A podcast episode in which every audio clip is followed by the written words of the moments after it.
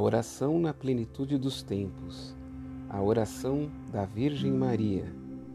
Perícopes 25, 98 a 26, 22.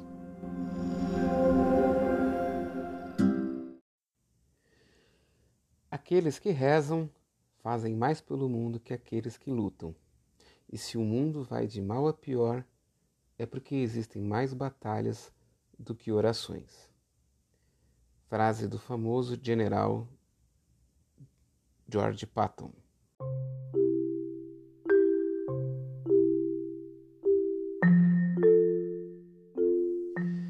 Bem, hoje vamos falar da oração na plenitude dos tempos, a oração da Virgem Maria. Temos que, inicialmente, refletir sobre Jesus, né? ele sendo Deus. Ele também orava ou simplesmente isso não era necessário? Ah, devemos refletir que Jesus se fez homem e esteve entre nós como homem. Portanto, ele se faz um modelo para as nossas ações. Logicamente, Jesus ora, e se fizermos a, a leitura da Bíblia, vamos descobrir que em vários momentos ele se isola e vai conversar com o Pai.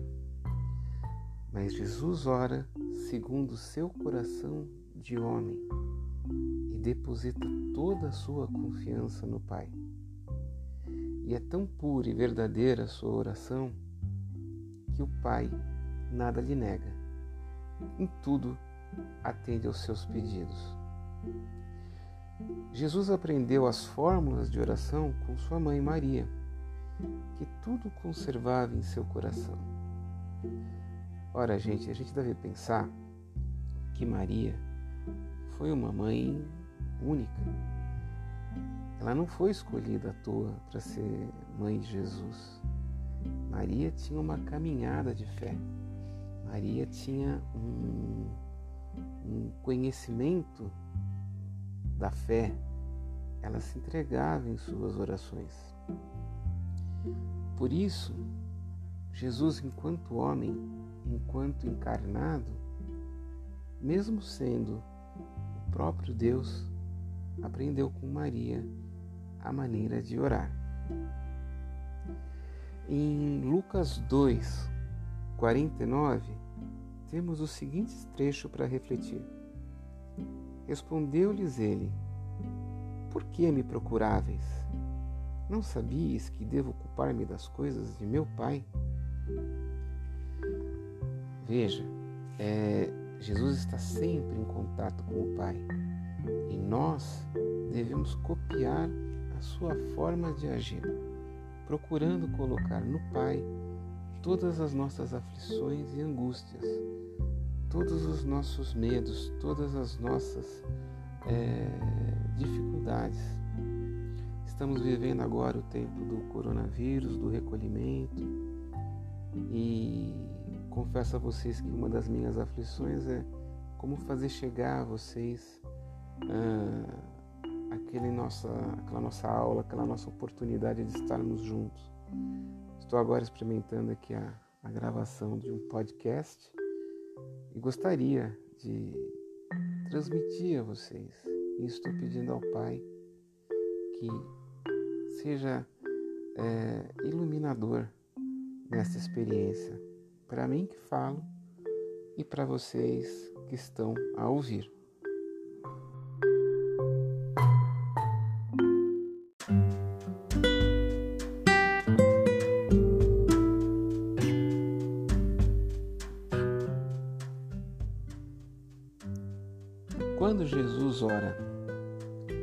Bom, precisamos pensar, né? Jesus se faz homem como modelo, né? Só que Jesus, sendo Deus, nos dá como primeira lição uma entrega humilde e totalmente confiante da sua vontade à vontade amorosa do Pai. Não é simplesmente uma oração, o dizer por dizer e, na verdade, se coloca nas mãos do Pai. E se coloca de tal forma e com tanta confiança que tudo consegue do Pai. Nós fazemos isso? Ou a nossa oração costuma ter só um falante, não é? Falamos, falamos, falamos, falamos e esperamos que Deus cumpra tudo o que nós falamos, como se fosse o gênio da lâmpada.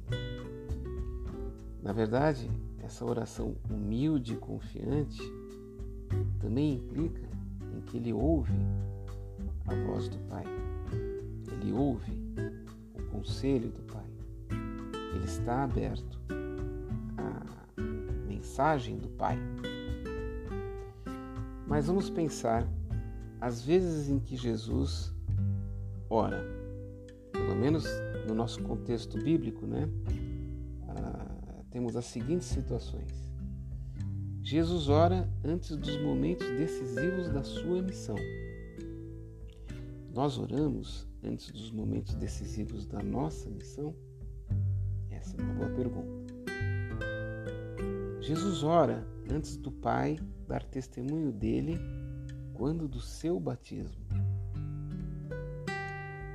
Nós fazemos do batismo força para as nossas ações? Jesus ora antes da transfiguração, antes de dar o sinal de quem ele é de se mostrar aos apóstolos em toda a sua glória, ele ora, ele se entrega ao Pai. Jesus também ora antes de cumprir pela paixão o desígnio do amor do Pai. Veja a confiança total de Jesus no Pai. É o desafio que nós temos que aprender com Jesus. Porque não basta simplesmente falar de quando ele ora, mas de como eu oro.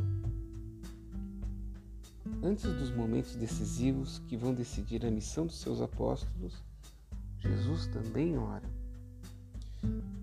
Eu acho que é um exemplo incrível para que nós pensemos em orar também por aqueles que nos levam ou que estão é, na nossa dependência, às vezes é, sentimental, amorosa. Devemos rezar também antes dos momentos decisivos dos nossos filhos, dos momentos decisivos dos nossos amigos, dos nossos irmãos. Jesus nos mostra que é importante rezar ao Pai pelos outros, por aqueles que vão cumprir a missão do Pai. Jesus ora antes de escolher e chamar os doze. Um bom exemplo para nós quando temos que escolher alguém para trabalhar conosco, para ser nossos amigos, ou na escolha do cônjuge, né? pedir a Deus que nos ajude a escolher. Escolher com sabedoria por fim, Jesus ora antes de Pedro o confessar como Cristo. Veja que bonito. Ele escolheu Pedro e Jesus ora por ele. Né? Então, o que nós devemos tirar disso, pensar disso, é como Jesus se entrega amorosamente ao Pai e amorosamente ouve tudo o que ele tem a dizer. Essa é a lição da oração de Jesus.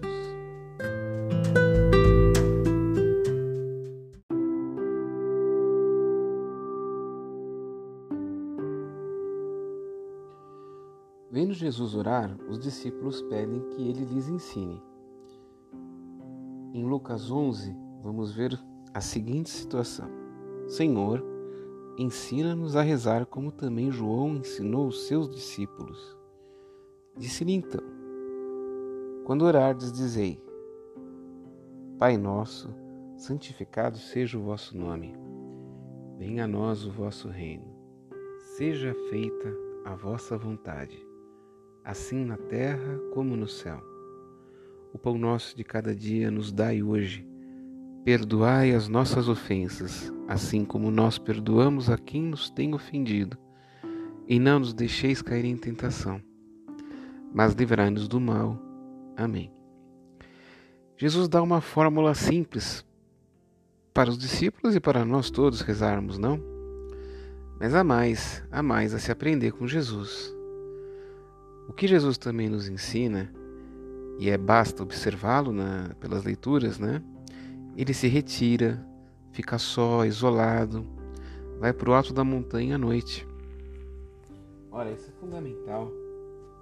Como que a gente pode falar com o pai em meio a tanto barulho, tanto, tantos sons, tantas ocupações, tanta corredeira que a nossa vida tem? Talvez agora nesse momento aí de pandemia esteja sobrando um pouco mais de tempo que a gente deve utilizar para orar como Jesus, orar com um pouco mais de silêncio, orar com um pouco mais de entrega, de concentração. Agora, Jesus, nas suas orações, ele leva os homens para o Pai. Então, quando oramos a Jesus, oramos a Ele, Ele é o nosso intercessor junto ao Pai. É Ele quem leva as nossas aflições, é Ele quem leva as nossas dores, os nossos desesperos. Até porque Jesus, quando se faz homem, ele partilha da nossa condição humana e se compadece, ele sabe das nossas fraquezas. Então, Senhor, ensina-nos a orar. É o Pai Nosso, mas é também a atitude. Toda a atitude de Jesus é uma atitude de oração. E oração é diálogo com o Pai.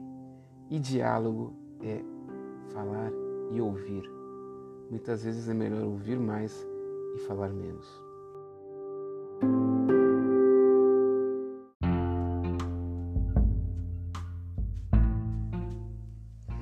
Jesus bendiz e dá graça ao Pai antes de orar. Olha que interessante, eu vou contar um pouco por mim. Tempos atrás eu não tinha esse costume de agradecer a comida, agradecer o meu dia. Eu dizia isso tudo muito por dizer, né? Depois, com o convívio com os amigos de Deus, comecei a me dar conta de que é importante agradecer a refeição, é importante agradecer o dia que começa, o dia que termina, é importante agradecer cada coisa da vida. O amor, a amizade. É, às vezes a gente precisa agradecer até aquilo que não aconteceu como a gente queria. Porque se a gente age assim é porque confia no Pai e sabe que aquilo que a gente queria talvez não fosse melhor. Veja só, na ressurreição de Lázaro, Jesus diz: Pai, eu te dou graças por me teres escutado. Eu bem sabia que tu me atendes sempre. Essa é uma leitura de João, capítulo 11, versículo 41 42. Veja, Jesus sempre dá graças ao Pai. Isso é uma lição importante para nós, para nós que ficamos o tempo inteiro pedindo, pedindo, pedindo, pedindo, pedindo e depois nos decepcionamos quando não somos atendidos. Não que Jesus, não que Deus, aliás, que o Pai não vá nos atender, porque Ele sabe das nossas mazelas mas é fundamental que a gente entenda o agradecimento faz parte da oração. Porque faz parte da nossa conversa, da nossa cortesia com Deus, o agradecimento. Afinal, estamos vivos. Não damos valores às coisas simples, como não sentir dor ou não sentir falta de ar. Imagine nossos amigos que estão agora nos hospitais, sofrendo com falta de ar, vitimados por essa pandemia. É tão importante se agradecer quando não se sente uma dor e a gente entende que isso não é nada. Portanto, na nossa conversa, na nossa cortesia com o Pai, dar graças é fundamental.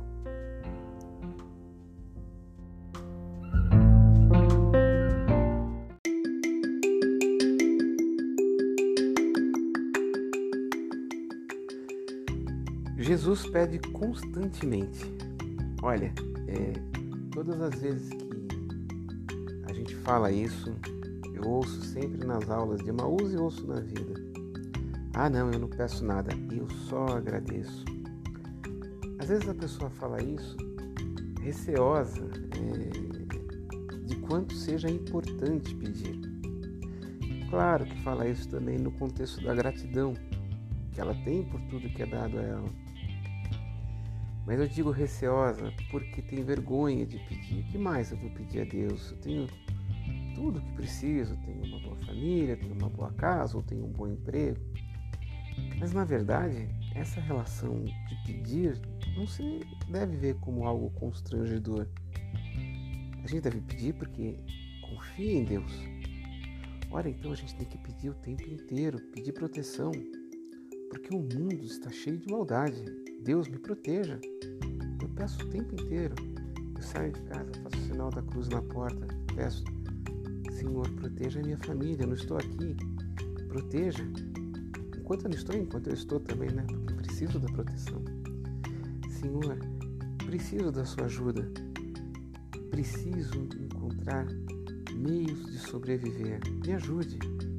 Ele vai ajudar de alguma forma, da forma que ele entende que é a melhor, da forma que ele entende que será justa e boa. Por isso, quando a gente começa a ter uma relação de confiança verdadeira no Pai, o pedir torna a nossa relação ainda mais íntima. Mas é bom que a gente observe que Jesus, quando pede, ele está totalmente aderido àquele que dá. Ele se liga a Deus. Ele pede, mas de uma forma tão, tão conectada ao Pai. Por quê? Porque ele entende que o dom mais precioso é essa conexão, muito mais importante do que o dom pedido. Ou seja, sim, eu tenho medo, sim, eu preciso de ajuda, eu preciso encontrar um caminho. Mas quando eu confio em quem me dá o caminho, em quem me tira o medo, que é o Pai, eu já ganhei o principal. O dom vem por acréscimo. O presente, o pedido, é uma acréscimo. O mais importante em pedir a Deus é a confiança que nele a gente deposita.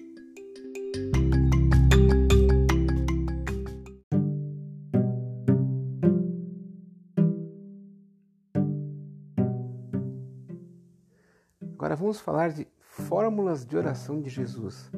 Tem gente que adora uma fórmula, né? Porque com a fórmula a gente consegue seguir. Mas acho que o que Jesus nos propõe vai muito além disso, né? Se a gente pudesse colocar como uma fórmula, vamos colocar o que é importante para a nossa oração, né? Ser atendida junto ao Pai. A primeira coisa que Jesus nos pede não é tão fácil: a conversão do coração. Muita gente fala: Ah, pedi tanto para Deus, ele não me atendeu. Mas você tinha o coração convertido? Ou você pediu sem ter se preocupado em se converter? Outra coisa é fundamental antes de pedir qualquer coisa ao Pai que eu faça as pazes com o meu irmão. Então, estar reconciliado com o irmão é importante, fundamental. Feito isso, eu posso apresentar minha oferta. Veja então que eu tenho que estar em paz. Eu preciso estar em paz. Como é importante então a gente se confessar. Agora vem a pitadinha de pimenta. Amar aos inimigos e orar pelos perseguidores. Não é fácil para ninguém. Não é fácil para mim, não é fácil para você. Não é fácil para ninguém. A pessoa pega no nosso pé, judia da gente, e nós vamos ter que orar para ele. Mas é justamente essa pessoa faz isso, essa pessoa nos persegue, nos trata mal, porque ela não está em paz, ela não está perto de Deus. E aí, aí Deus nos ensina, reze por ele antes. É uma atitude lógica se ele encontrar paz, se ele encontrar conforto, vai parar de te perseguir. Então eu preciso rezar por quem inimigo e por quem me persegue. Olha, a coisa mais importante aqui da gente se preocupa com palavras, faz orações imensas, dorme no meio da frase. Nada disso. É o coração. É o que você está pensando. É o seu sentimento colocado de forma bem clara para Deus. Né? Então não se perca com fórmulas palavrosas, fica falando muita coisa. Ele entende tudo, ele já sabe de tudo. Perdoar do fundo do coração na oração.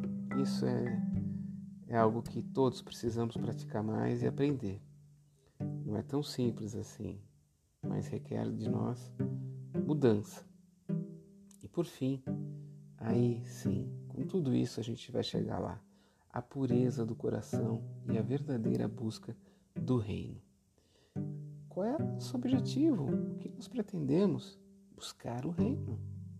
Mas dá para entrar no reino com tanta maldade? A gente tem visto aí. Vamos nos eximir. Quanta briga nas redes sociais, quanta briga, quanta acusação, quanta desvalorização do outro. O meu é melhor porque eu acredito naquele o seu é pior, você não presta. Gente, quem vai para o céu assim? Deus espera de nós uma atitude de pureza. Essas são as fórmulas de oração de Jesus. Estar em paz com Deus, estar em paz com os irmãos, amar verdadeiramente e querer o reino.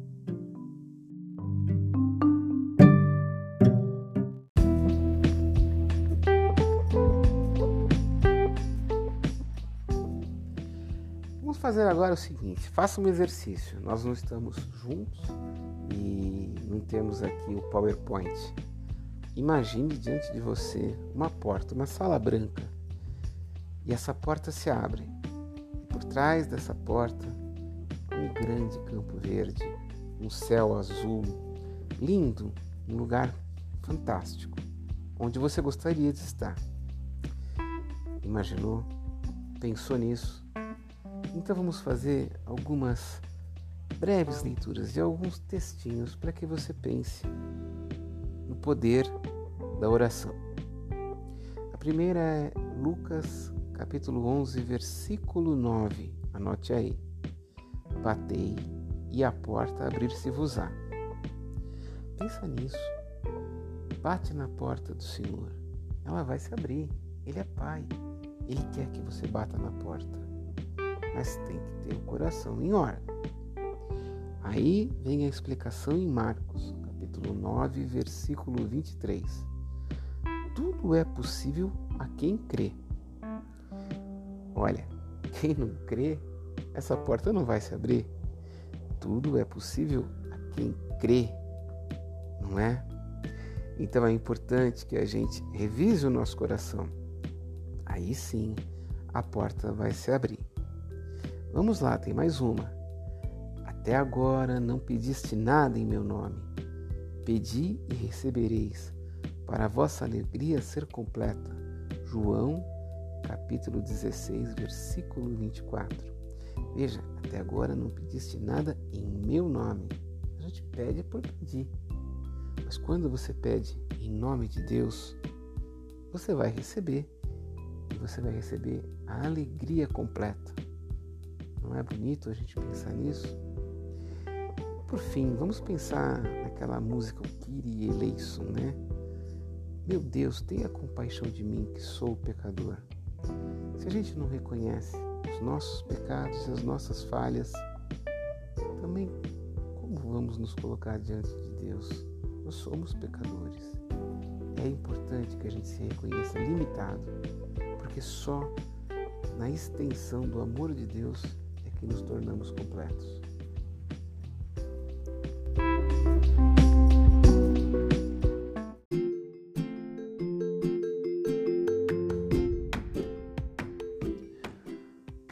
Pai atende a oração.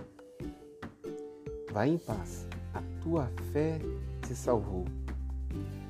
Jesus atende a oração da fé expressa em palavras. Lembra do leproso, de Jairo, da cananeia, do bom ladrão ou aquela que é feita em silêncio. Aqueles eh, os que trouxeram o paralítico, né, da hemorroísa que lhe tocou na veste. As lágrimas e o perfume da pecadora, não é? Foram feitas em silêncio. A oração de súplica que vem do, dos cegos. Filho de Davi, tem piedade de nós. Mateus capítulo 9, versículo 27. Ou Jesus, filho de Davi, tem piedade de mim. Marcos capítulo 10, 47. É, a súplica ela é fundamental na tradição da oração a Jesus. Jesus Cristo, Filho de Deus, Senhor, tem piedade de mim, pecador. Seja a cura das doenças ou o perdão dos pecados, Jesus responde sempre à oração de quem lhe implora com fé. Para terminar, vamos lembrar daquela passagem. Eu não sou digno de que entreis em minha morada, mas dizei uma só palavra e eu serei salvo. Jesus atende a oração.